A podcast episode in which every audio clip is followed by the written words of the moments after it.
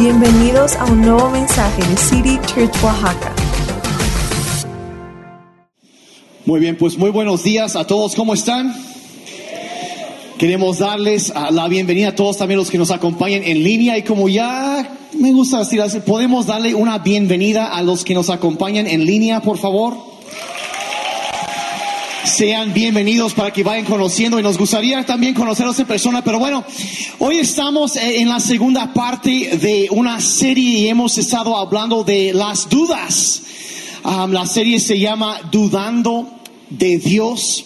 Um, y yo creo que en algún momento, si somos honestos, todos pasamos por esos momentos. Y quiero hablar un poco de eso. Y una de las cosas que um, como pastor, obviamente las más grandes alegrías que nos puede dar es cuando vemos a personas que van conociendo a Dios, ah, van creciendo en su caminar espiritual y van avanzando en, en el viaje que es la fe, el, proceso de, de, santificación, de cómo Dios va transformando nuestras vidas y, y poco a poco, entonces eso es una alegría, pero al mismo tiempo a veces, no sé si a lo mejor te has dado cuenta que a veces hay personas que empiezan a caminar con Dios y de repente se apartan y se alejan de la iglesia. Y al, de la misma manera que es una alegría cuando como pastores vemos a personas que van creciendo, es algo que nos rompe el corazón cuando vemos a personas que deciden alejarse de Dios. Y sin embargo es, es una realidad, es algo que, que, que sucede y es algo muy real y, y realmente yo quiero, um, lo que quiero hacer hoy es, yo quiero dirigirme directamente a, esta realidad. Entonces, um, el título de la plática de hoy se llama, ahora sí que abandonando la iglesia. Abandonando la iglesia o, el, abandonando al cristianismo. Y porque necesitamos, hay cosas que están sucediendo y necesitamos responder a veces a las preguntas, a las, las cosas y tenemos que hablar de la realidad.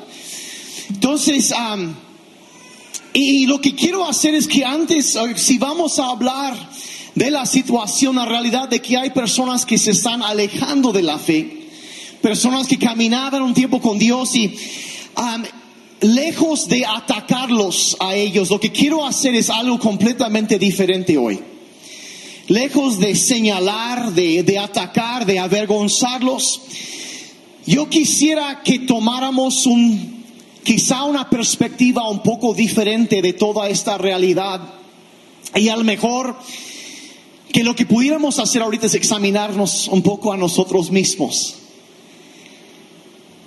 y aceptar un poco de la responsabilidad por lo que a veces sucede. Entonces yo les dije la semana pasada que la plática de hoy iba a ser algo incómodo y, sí lo va a ser. Y yo quisiera pedirles al entrar en eso que tengan, que todos que mantengamos una mente abierta buscando conocer la verdad y, y, que consideremos también cómo es que a veces la razón que la gente se aleja de la iglesia o del cristianismo, a veces la razón somos nosotros.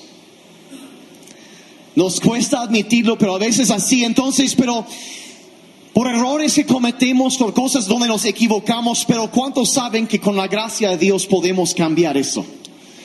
Y eso es lo que queremos ver hoy. Entonces hoy lo que vamos a hacer es vamos a ver la historia en la Biblia de una persona que caminaba con Cristo, pero que tuvo sus momentos de, duda, de luchas, de batallas, y él incluso se apartó, pero después regresó. Y es una historia que a lo mejor eh, muchos conocen, pero quiero examinarla otra vez un poco y sacar algunos principios de esto. Y pues de quién será bueno es una persona muy emblemática en la Biblia, un apóstol, un discípulo de Jesucristo llamado Pedro.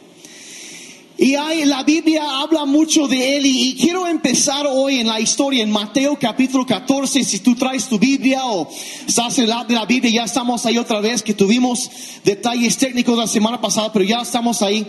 Y el contexto de la historia aquí donde vamos a ver es que Jesús había estado ministrando y eh, se, hizo tarde y los discípulos se fueron en una barca y él subió a una montaña a orar. Y en la madrugada se levantó una tormenta, el, viento dice la Biblia que les era contrario, Yo no sé en algún momento si en la vida has sentido que el viento te es contrario, que no sopla en la dirección que quisieras que soplara. ¿Hay alguien más aquí o soy el único? Ok, ok, ok. Entonces eso es parte de la vida. Y dice que básicamente como a las 3 de la mañana aproximadamente, Jesús vino a ellos caminando sobre el agua.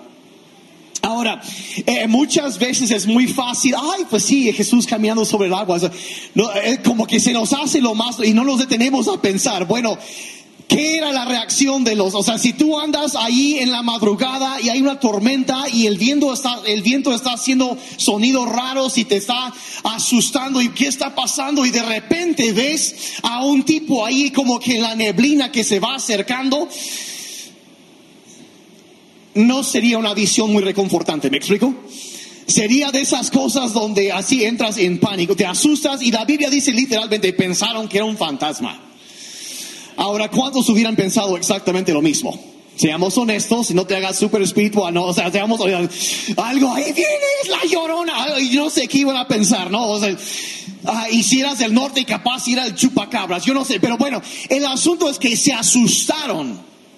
Entonces Jesús viene acercándose y les dice, no se preocupen, y los vio asustados. Acuérdense que Jesús sabe lo que está pasando dentro de nosotros.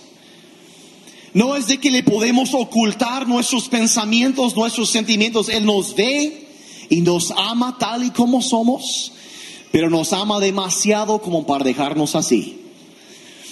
Y él ve que ellos están luchando, entonces llega él Dice Jesús, dice, no teman, soy yo. Llegamos al verso 28 de Mateo 14, dice, y Pedro le respondió, Señor, si eres tú, mándame que vaya a ti sobre las aguas.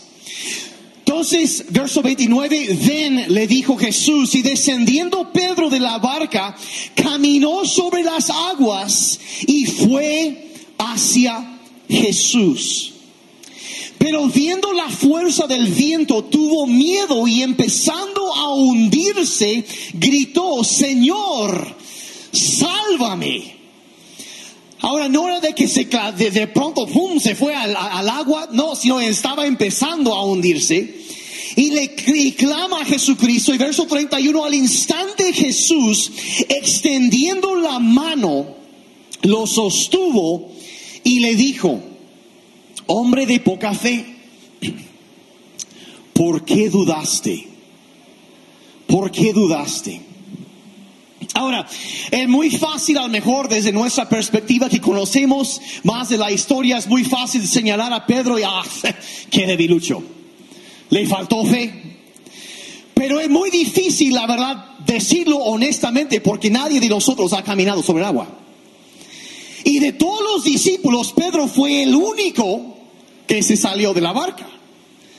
Entonces Pedro era una persona que tenía fe, tenía una fe muy real, más allá que lo que la gente alrededor de él tenía, pero aún así Pedro luchó con sus momentos de duda.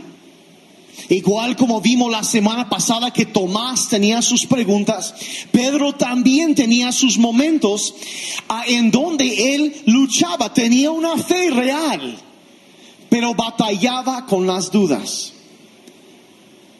Ahora yo quisiera hacer una pregunta y quisiera que fueran, fuéramos todos muy honestos.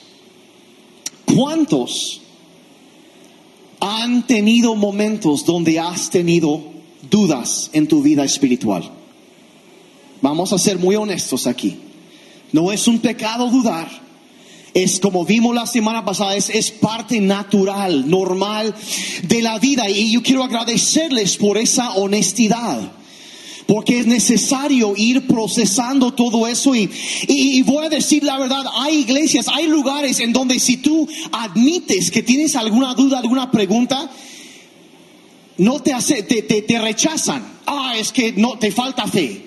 Esto o aquello y empieza y no y no se abre, no te ayudan a procesar. Y yo quiero, yo quiero con todo mi corazón de las cosas que yo deseo para City Church. Yo quiero que City Church sea un lugar seguro para la gente que está batallando en sus vidas. Yo, yo me han oído decirlo tantas veces como pastor que todos tenemos asuntos pendientes. Y quien diga que no, ese es su asunto pendiente, porque se llama negación. Todos tenemos asuntos pendientes. ¿Y en dónde vamos a ser transformados por Dios?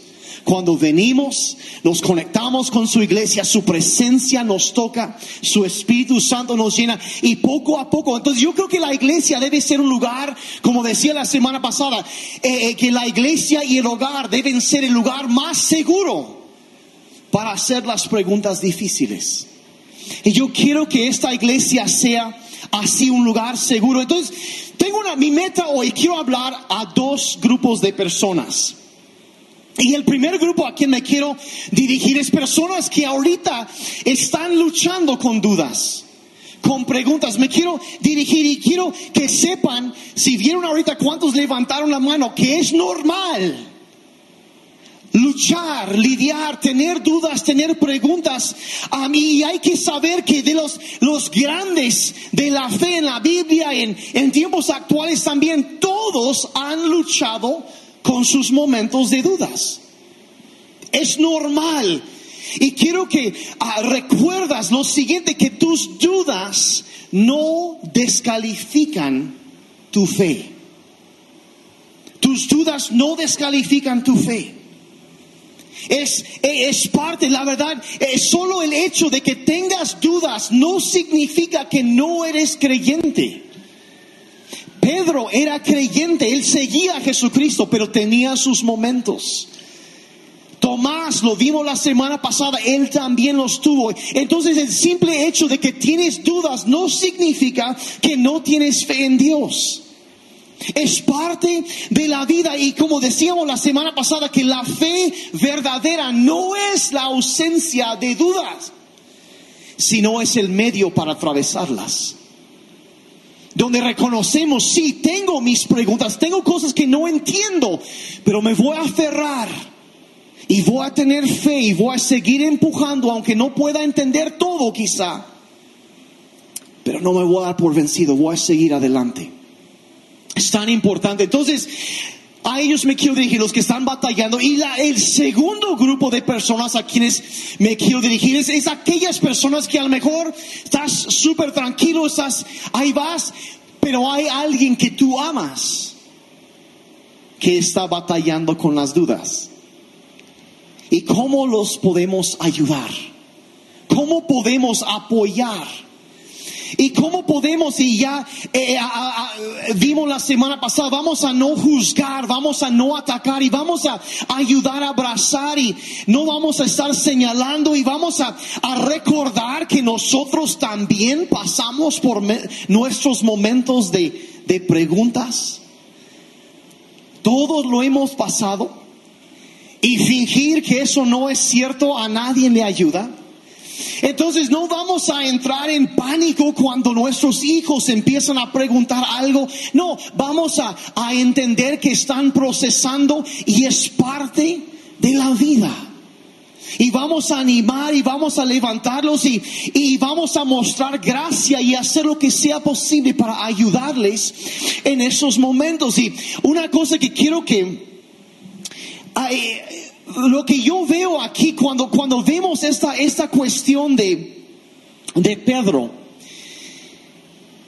es, eh, ahorita van a, voy a explicar un poco más eso, pero yo creo que hay que entender que la duda no es el enemigo de la fe. La duda, la pregunta no es el enemigo de la fe y muchas veces lo que es es una invitación a una fe más profunda. Y yo puedo decir de los momentos que yo he pasado, yo les ah, contaba la semana pasada de un, de un momento en mi vida donde una persona que yo estimo, quiero mucho, pero que se apartó de la fe cristiana, me empezó a hacer preguntas. Y me di cuenta cuando empezó a cuestionar que yo no podía contestar sus preguntas. Y me simbró. Me simbró, me dejó pensando, bueno, ¿qué, qué estará pasando?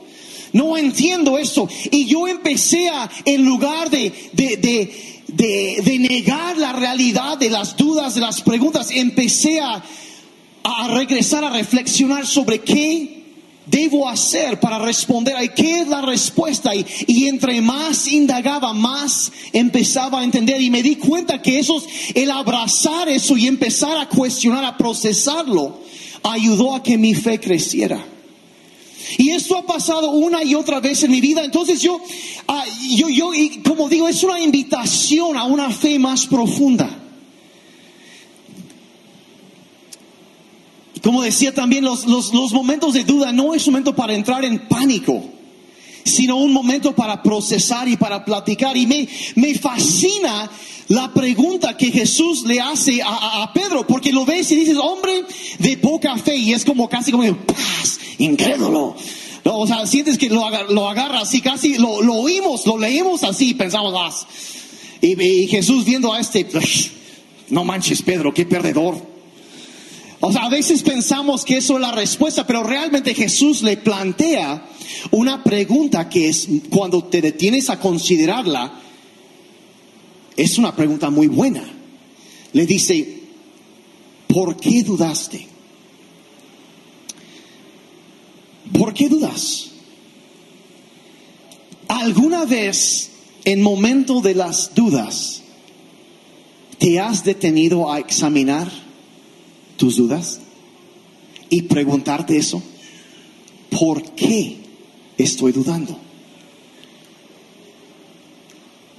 Como digo, yo, yo he visto, he visto varias razones que la gente empieza a cuestionar y yo creo que es muy bueno examinar tus dudas. Eso es lo que Jesús está haciendo con Pedro, le está invitando a examinar, bueno, ¿por qué empezaste a dudar? ¿Qué fue lo que te movió? ¿Qué fue lo que te hizo dudar? ¿Qué fue lo que te hizo cuestionar? Y, y yo como ah, viendo a través de la vida, viendo a otras personas, viéndome a mí mismo, veo otra vez que hay básicamente tres razones por las que la gente empieza a dudar. Lo primero es que ellos luego tienen preguntas que no, se han, no han podido resolver. Leen algo en la Biblia y luego leen otra cosa y, y dice, ah, es que como que parece que se está contradiciendo. ¿Y qué pasa con esto? Y a veces por, por, carecer de entendimiento del trasfondo cultural o algo así, simple, no, no lo entienden o, o cuando llegan a eso y, y, oye, tengo un buen amigo que él, a, a, a, su hijo se va a la universidad y ahí se topa con alguien que es budista, por ejemplo. O Sikh. Cosas, y, y, y dice, y mi amigo es compañero de clase, es muy buena onda. Pero como que me cuesta entender eso de que cuando Jesús dijo, yo soy el único camino a Dios. Entonces ven la pregunta, la cuestión de la exclusividad de Jesucristo. Cuando Jesús dijo, yo soy el camino, la verdad y la vida, y nadie viene al Padre si no es por mí. Entonces ven eso y dice, bueno, si esta persona yo lo veo que se porta bastante bien, es más, conozco a muchos cristianos hipócritas y él se porta mejor que ellos. ¿Qué pasa?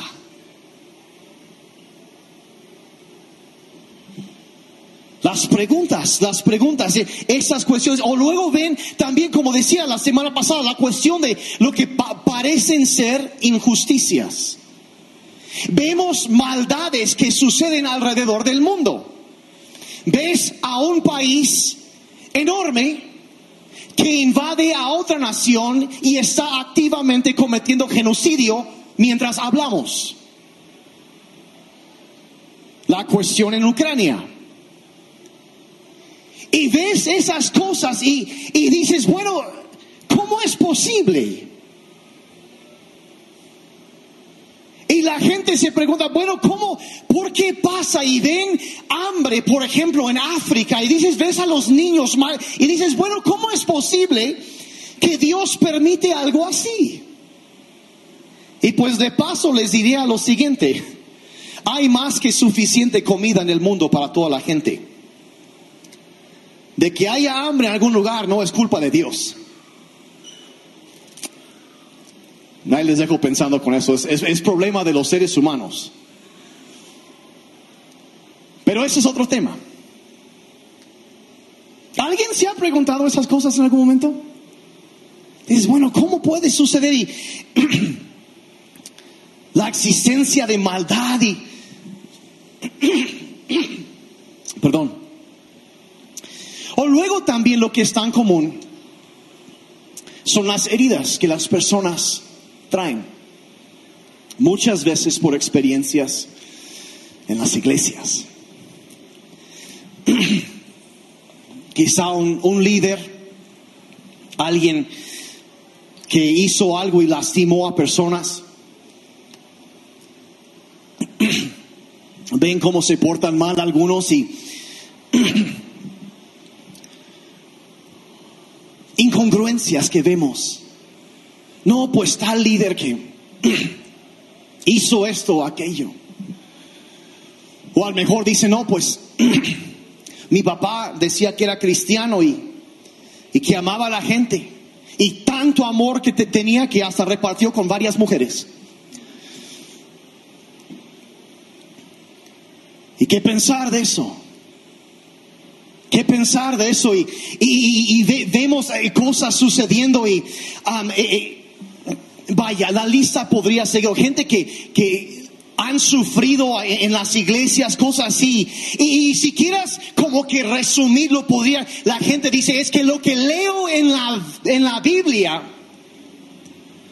no es lo que veo en la iglesia.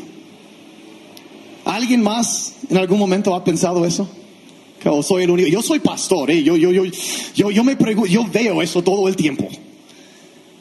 Lo que veo en la Biblia no es lo que veo en la iglesia. Y, yo me acuerdo, por ejemplo, una vez le preguntaron a Gandhi, Mama Gandhi, acerca del cristianismo. Y él respondió algo que se me hizo increíble, hasta la fecha me deja pensando. Y dice, él había estudiado. Y dice, amo a Cristo. Es hombre que es, era budista. Pero él decía, yo amo a Cristo, yo cuando estudio acerca de Él es una persona increíble. Dice, pero entonces dijeron, pues ¿por qué no, no se hace cristiano? Dice, bueno, Cristo es una cosa y los cristianos son otra. Y lamentablemente tenía mucha razón.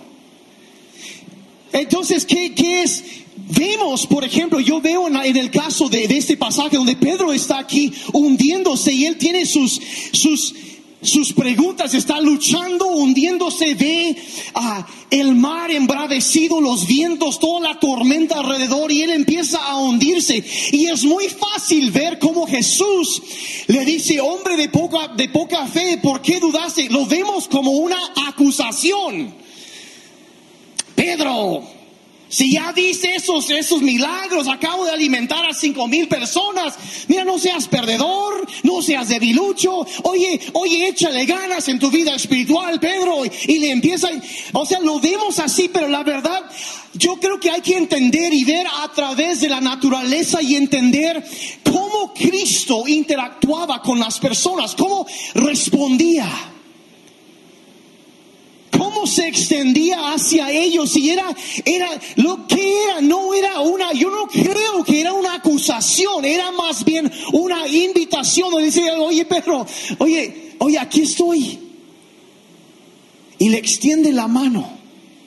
Y justo lo que él necesitaba, eso fue lo que le dio y le, lo levantó. Y, y, yo creo que más allá que la pregunta no es una acusación, sino más bien una invitación a cuestionar, a, y Pedro empieza a preguntar, a dudar. Jesús no entra en pánico, no empieza a señalar, a perder los estribos, no, empieza a procesar, a examinar. Y hay que entender cuando alguien cerca de nosotros está luchando con la duda, está pasando por esos momentos, en lo necesitamos manejar bien el momento.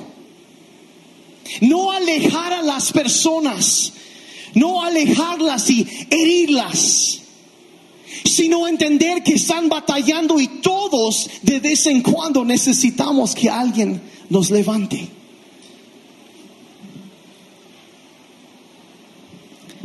Pero lamentablemente, como dije, a veces suceden cosas en las iglesias en donde la gente, en lugar de levantarlos y de construir su fe, empieza a ver todo lo contrario.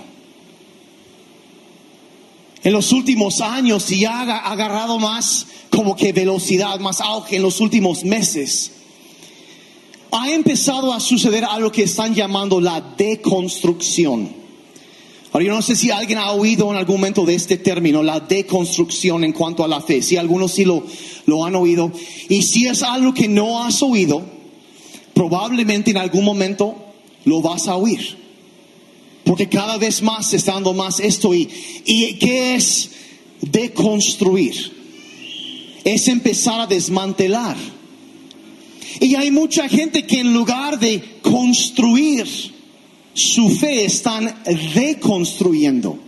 Y están cuestionando muchas cosas. Y bueno, ¿qué es? Como digo, es algo que se ha oído más últimamente. Y, y es, lo que es es cuando la gente empieza a cuestionar,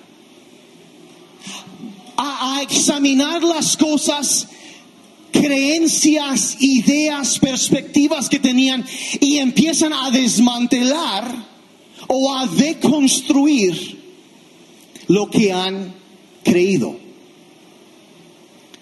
Y empiezan a cuestionar cosas.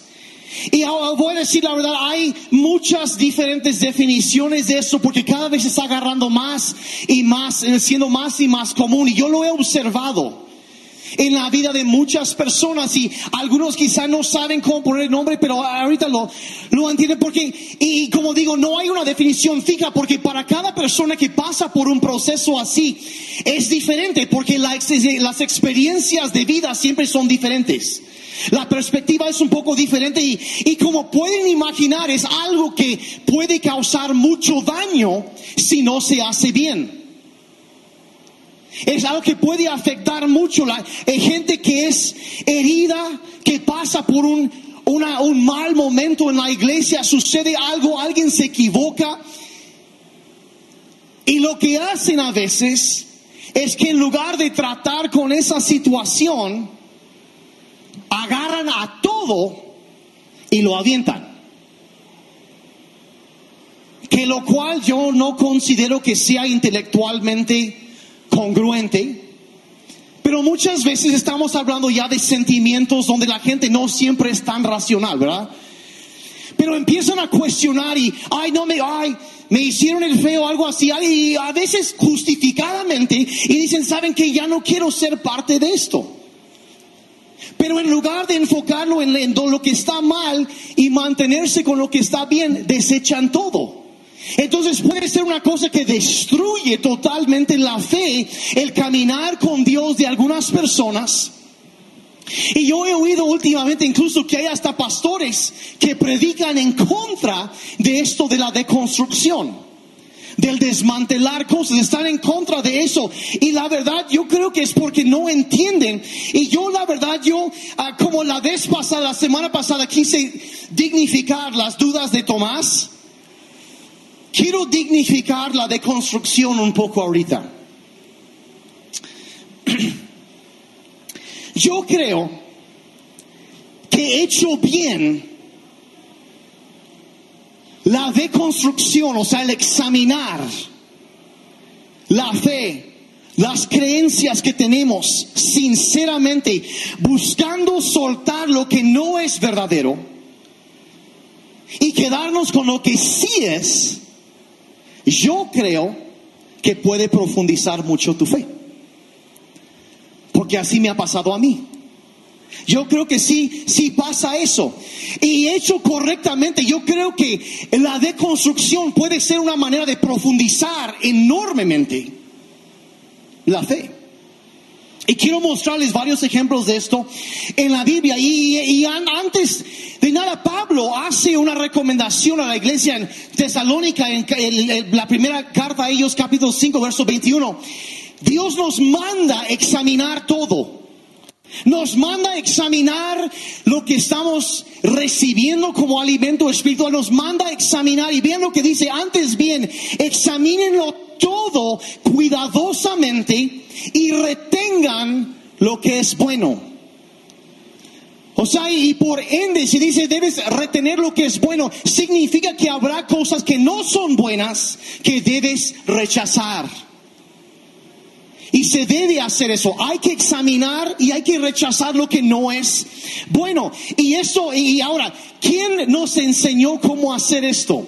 ¿Quién era el maestro en cuanto a eso de rechazar cosas, de examinar las tradiciones, las ideas que tenían y rechazar lo que no era correcto y abrazar lo que sí era bueno. Pues Jesucristo. El sermón en el monte, cinco veces Cristo empieza a decir, oyeron que se dijo. Y luego dice, pero yo les digo lo siguiente. ¿Qué estaba haciendo? él estaba haciendo referencia a las tradiciones religiosas que la gente tenía, diciendo, ¿saben qué? Oh, eso es la tradición, eso es lo que han pensado, pero yo les digo que deben dejar eso y mejor hagan esto. Y por ejemplo, vemos en Mateo 5, a 43 al 44, dice, ustedes han oído que se dijo, amarás a tu prójimo y odiarás a tu enemigo. 44, pero yo les digo, amen a sus enemigos y oren por los que los persiguen.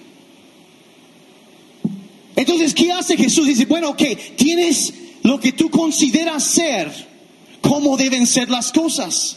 Pero realmente no refleja eso el corazón de Dios. Entonces debes dejar de hacer eso y esto es lo que deberían estar haciendo si está deconstruyendo, está desmantelando un sistema equivocado de creencias que era más bien un reflejo de su propia cultura, no de la cultura del reino de Dios. Y les dice, mira, debe ser así. Y lo hace cinco veces en este capítulo. Ahora sí, sí, mira, mira, necesitas deconstruir esto y construir tu vida sobre esta verdad. Y es un patrón que tú ves una y otra y otra. Como digo, en este capítulo nada más son cinco veces que lo hace. Pero ves a través de los evangelios, una y otra vez lo hace. Por ejemplo, otra vez con Pedro, Mateo 16, Jesús está anunciando su muerte.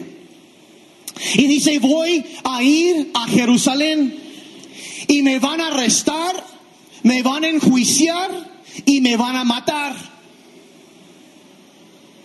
Y ahora Pedro, otra vez Pedro, porque Pedro siempre ahí está metido en el, asunto, ¿verdad? Eh, Pedro lo oye y dice, no, no, no, no, no, no, no, no, no, no, perdón, pero así no van a suceder las cosas. ¿Por qué? Porque Pedro y toda la gente alrededor de él tenían la idea que el Mesías iba a ser un rey que entraba a conquistar y a liberar a Israel de la esclavitud de los romanos tenían la idea que el Mesías sería un personaje político. Que por cierto, no caigan en esa trampa. No es un personaje político el Mesías. Entonces él tiene su idea y él piensa que el Jesús tiene que levantarse, destruir a los romanos y ser entronizado como rey ahí en Jerusalén. Él tiene su idea. Entonces él dice, no, no, no, Jesús, que no suceda eso. No, no, no, no, no, no, así no van a ser las cosas. Eh, eh, no, el rey tiene que venir a conquistar, no a morir. Entonces, Jesús le responde a Pedro, le dice, bueno, le dice, ponte detrás de mí, Satanás.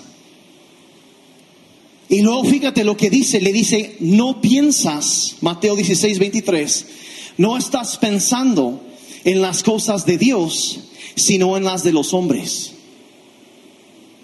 Si tú estás pensando de una forma terrenal, tienes tu idea, pero así no son las cosas. Está desmantelando su sistema de creencias de Pedro con tal de reemplazarlo con la verdad. ¿Me están siguiendo? Y lo ves esto una y otra vez y Jesús está deconstruyendo las creencias de Pedro. Y le empieza a explicar, no, lo que pasa es que el Mesías vino a morir. Si tú pensabas, Pedro, que sería un rey conquistador, pero en realidad es, es un siervo que vino a sufrir. Tú pensabas que, que la victoria se gana por medio de la conquista, pero realmente es por medio de un sacrificio. Es completamente diferente y Pedro tienes que soltar y quitar lo que no es verdad y aferrarte a lo que sí es. Entonces la pregunta es, bueno, ¿sobre qué construimos? ¿Qué es la verdad que como cristianos debemos seguir? Pues obviamente la Biblia, ¿estamos de acuerdo?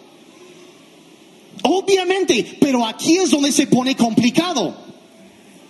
Porque la manera en que tú lees la Biblia, la manera en que tu iglesia, incluso lo admite, que, que enseñamos la Biblia, la manera en que la comunidad que te rodea interpreta la Biblia afecta tu forma de pensar. Lo tenemos, porque aquí estoy diciendo que todos traemos filtros. Tenemos nuestra idea de cómo deben ser las cosas y cuando leemos la Biblia muchas veces tendemos a leerla buscando lo que queremos oír, no queriendo oír lo que Dios nos quiera decir. Y lo filtramos a través de, de, de, de nuestras creencias, de, la, de nuestra familia, de la cultura de la iglesia donde crecimos y quizá crecimos en cierto tipo de iglesia o en ninguna iglesia. Y reaccionamos de maneras diferentes y vamos formando ideas acerca de Dios. Todo lo vamos haciendo y algunas son correctas, pero otras no tanto. Y hay, hay digo, hay, hay, aquí hay de todo. Sí, hay, hay iglesias donde, wow, en donde empiezo a contar las historias, ¿verdad? Don- Donde, híjole, llega y está, no sé, la hermana profetiza. Yo no sé si les ha encontrado alguna iglesia así. Y está profetizando a diestra y siniestra y así dice el Señor. Y luego no sucede lo que, lo que profetiza. Y pensamos, no, pues Dios se equivocó. Pero no fue Dios, fue la hermanita. Pero hay gente que le pone más peso a eso que lo que Dios dice. Y luego hay, hay cada, cada cosa que sucede, cosas raras, y luego van a los extremos. Y vas y encuentras en, en igle- de, de, de todo. Si vas al cine, se va a abrir el suelo y te va a tragar y descendes vivo al, al infierno. Tienen casi esa idea. No, hombre, bailar es del diablo. A lo mejor algunos bailes que sí, a lo mejor sí lo son, pero no todo. Y no, no, no, no debes, no debes escuchar, mira, no salgas en citas jóvenes. Enciérrate en tu cuarto y ponte a orar para que Dios te traiga tu cónyuge. Y luego cuando tienen cincuenta y tantos años y, no se han casado y se preguntan, bueno, ¿por qué Dios nunca lo hiciste? Porque Dios dijo que debías tener una comunidad de creyentes alrededor de ti. Pero de alguna forma no lo enseñaron así. Entonces tenemos ideas equivocadas. Ay, las mujeres no deben usar pantalones. ¿Dónde dice eso la Biblia? Pero para algunos eso es la ley. ¿Están serios el día de hoy? ¿Están pensando?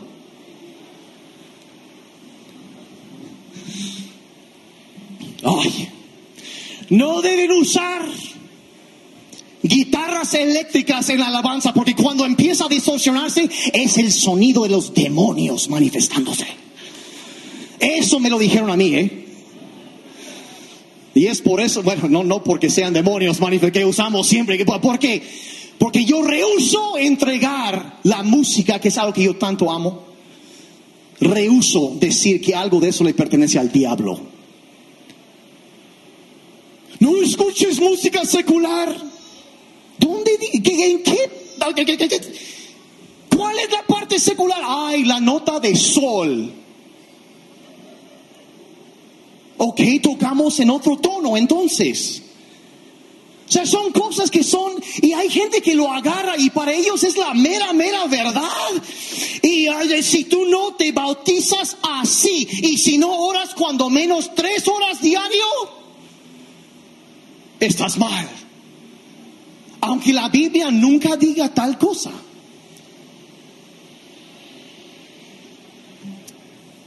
Les voy a contar una historia. Una historia que es una de las razones por las cuales existe City Church. Esto sucedió en otra iglesia. Y no me pregunten en dónde porque no les voy a decir. Porque no soy un chismoso. ¿Eh? Reservo ciertos detalles. Una persona que yo conozco un día se acerca conmigo y dice, dice Daniel, quisiera, quiero hablar contigo, tengo una situación. ¿Ok? Yo estaba visitando esta iglesia y dice, mira, eh, hace algunos, algún tiempo, yo tenía, dice, un, un amigo que yo le estaba compartiendo de las cosas de Dios. Y la persona que me contó esa historia era líder en esta iglesia. Y ok, dice, y mi amigo dice tenía problemas con el alcohol. Y lo invité a la iglesia y no quería, y no quería hasta que por fin, un domingo, me dijo, ¿sabes qué? Llévame a la iglesia. Y pues, está bien, le dije, yo paso por ti y pasé por él y dice la noche anterior, pues había tomado, entonces andaba un poquito con la cruda. Pero de todas formas llegó a la reunión, se sentó conmigo, dice, y aguantó una reunión que duró más de tres horas. Entonces es maratónico, ni al cine íbamos por tres horas, pero bueno. Dice, y ya terminando la reunión le pregunté, bueno, ¿cómo te pareció? Y dice, me gustó. Invítame otra vez. Ok, pues mira, tenemos una reunión entre semana, el día miércoles tenemos una reunión, paso por ti, te llevo. Ok, está bien. Entonces dice, pasé por él a su casa y estaba ya listo para ir, y, pero estaba un poco tomado. Entonces dice, vamos llegando a la iglesia y entramos por la puerta principal de la iglesia. Y adentro dice, había una pareja de personas, el Señor bien trajeadito y... Y ven a mi amigo que viene entrando conmigo y lo detienen. Y le empiezan a decir, oye, aquí es la casa de Dios no debes entrar vestido así. Tienes que aprender el orden. Y tienes que saber que se respeta la casa del Señor. Y le empezaron a decir y a decir y a decir. Dice, dice Señor, dice, dice, por fin les parece, oigan, oigan, es segunda vez que viene, está buscando a Dios, viene conmigo, es mi invitado, por favor. Dice, no, no, no, pero él tiene que aprender el orden en la casa. Y le empiezan a decir, dice todo el tiempo, él ya venía un poquito tomadito, así que ya estaba como que medio rojito, ah, las orejas. A esa altura ya estaba rojo de toda la cara. Y le seguían diciendo y diciendo, y yo tratando, dice, es que viene, nos vamos a sentar acá, está conmigo, no pasa nada. No, no, no, él tiene que aprender que aquí se viste así, se porta así y así, hasta que por fin su amigo, el invitado, se voltea con ese señor y dice, mira, gracias por invitarme, pero ya me voy. Entonces se fue. El día siguiente me dice mi amigo, dice, yo pensé, ah, pues le voy a hablar, pero dije, no, todavía va a estar enojado. Entonces mejor el, el viernes le voy a hablar.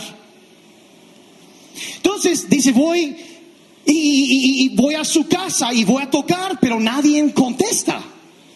Dice, se me hace bien raro. Entonces fui a la casa de junto, que era el hermano de, este señor, era su hermano, y toqué y salieron y, y, dice, ay, qué bueno que viniste. Dice, ah, sí, este, pues venía a saludar a, tu hermano. Y dice el, el hermano, le dice, ah, que no te enteraste. Dice, no, ¿qué pasó? Al miércoles la noche se suicidó.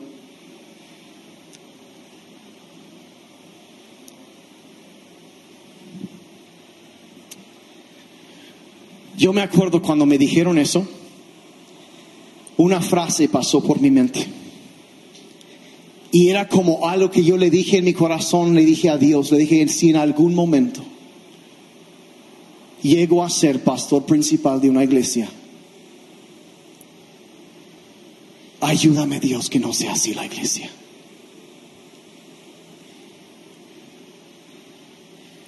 Verán, esas personas pensaban que estaban manteniendo la santidad en la casa del Señor, cuando en realidad estaban haciendo la obra del diablo.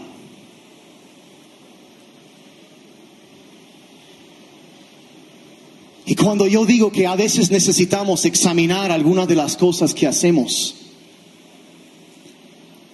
desmantelar y deconstruir algunas cosas que son demasiado comunes, necesitamos quitar esas cosas. ¿Dónde en la Biblia se ve a Jesucristo tratando a alguien así de, a alguien? ¿Dónde? Lo que vemos es un Salvador que entiende las luchas, las batallas de las personas y entiende las cosas que están pasando y entiende el trasfondo cultural, todo lo que pasa y las heridas y aún así, ¿sabes qué? Y extiende su mano, mira, ven conmigo. ¿Por qué estás dudando? Y cuando empezamos a leer, mira, hay cosas que tienen que cambiar y, y mira, es posible que muchas de las ideas que tengamos acerca de Dios estén equivocadas. ¿Y qué tenemos que hacer? Tenemos que regresar. Una vez me preguntaron, ¿estás totalmente convencido, Daniel, que toda tu doctrina es perfectamente, todo es perfecto? Yo estoy convencido que no lo es. Porque yo soy una persona finita que sigo creciendo, sigo aprendiendo. La Biblia es un libro muy grueso. Y la cosa es examinar, como Pablo decía, examinar todo y retener lo que es bueno. Entender que sí hay cosas básicas, pero a lo mejor mi forma de pensar puede cambiar y necesito examinar eso. Y la verdad, mira, cuando descubras que ciertas cosas que creías acerca de Dios o de la fe no son ciertas, no tienes que dejar la fe. No tienes que abandonar todo. Puedes simplemente soltar lo que no es correcto y aferrarte a lo que sí es. ¿Alguien me está siguiendo aquí? Hay cosas que se deben desechar, pero hay otras que debemos abrazar como nunca antes. Debemos encontrar eso. Deja, deja de creer, rechaza lo que no es verdadero y busca la verdad. ¿Cómo interpretar la Biblia? ¿Cómo interpretar esos pasajes difíciles desde el punto de vista de un Salvador que te ama? Y no te rechaza por dificultades en tu mente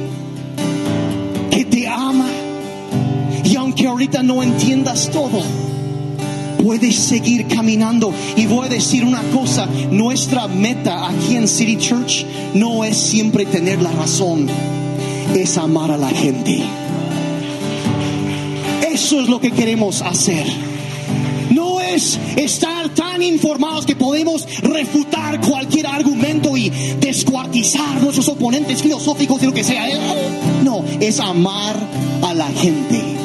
Porque la gente no anda buscando debate, anda buscando amor.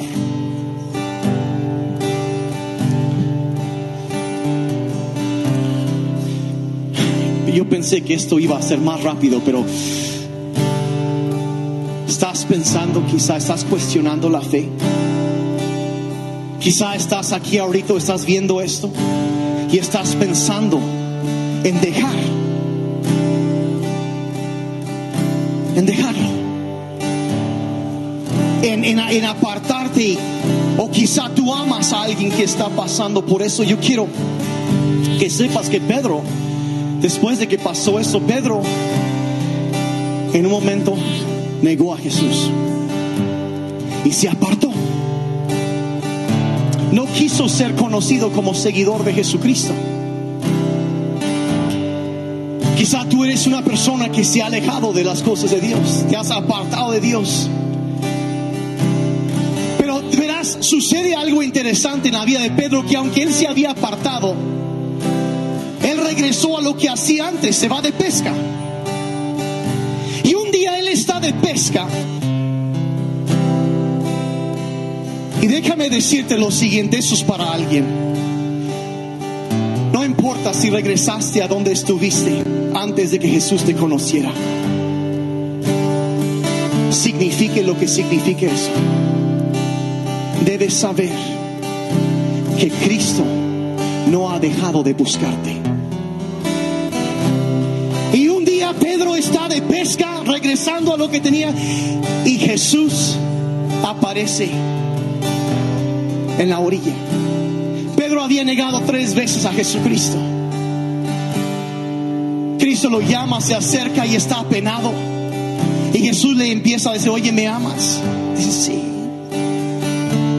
Arrepentido, yo sé que no, no debía verlo y así. Y tres veces otra vez, alimenta mis ovejas. Alimenta mis ovejas. Cuida mi iglesia.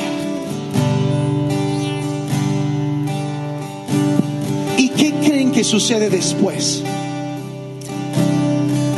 ¿A quién creen que Dios escogió para predicar en el día de Pentecostés?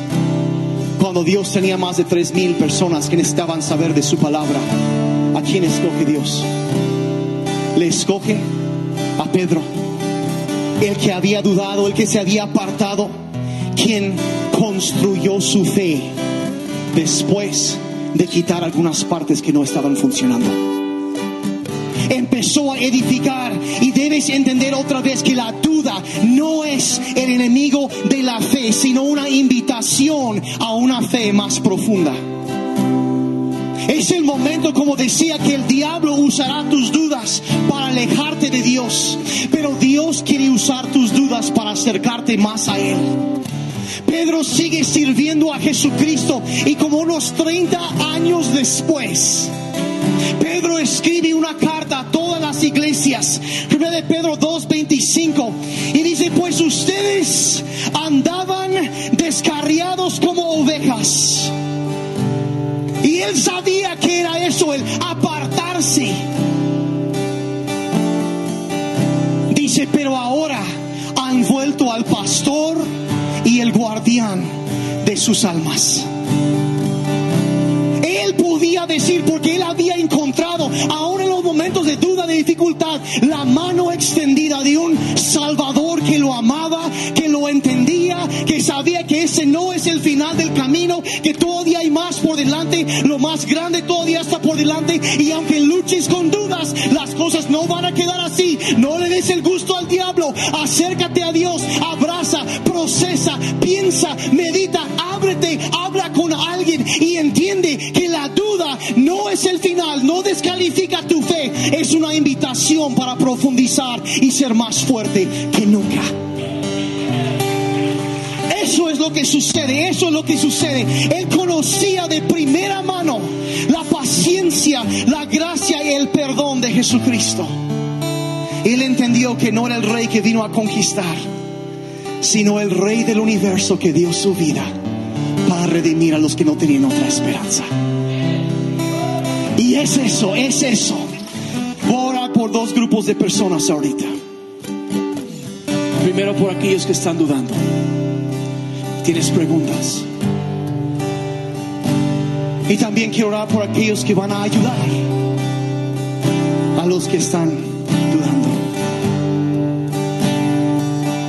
Padre, yo quiero pedirte por cada persona, Señor, yo desconozco lo que está pasando en sus vidas, yo desconozco a veces eh, lo que pasa, no, no, no, no sé qué estará, qué preguntas, qué dudas, pero Señor te pido, como vimos, que extendiste tu mano hacia Tomás y ahora como extendiste tu mano hacia Pedro también. Ayúdanos, Padre, a entender por qué dudamos. Y te pido que en medio de la tormenta que están enfrentando, aunque sientan que se están hundiendo, pido, Señor, que puedas extender tu mano rescatarlos. Si es, Señor, a través de otro creyente, Padre, si es soberanamente, si es hablar a través de algún medio, yo no sé, pero Señor, te pido que nos ayudes, Padre, a seguir creciendo.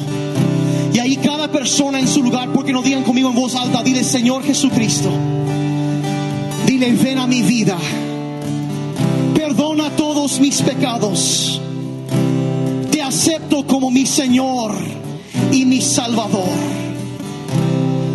Padre, te pedimos que nos ayudes a seguir caminando, aunque pasen momentos de oscuridad. Gracias por ser la mano que nos sostiene y, ayúdanos, Padre, a identificar si hay algo que hemos abrazado que no es verdadero. Ayudarnos a desechar eso y aceptar tu verdad. Pero gracias que tú no eres un Dios que nos rechaza. Pasamos por momentos de, de luchas, de duda, y que tú puedes redimir aún esos, esos momentos. En el nombre de Jesús, gracias. Vamos a alabar a Dios juntos un momento.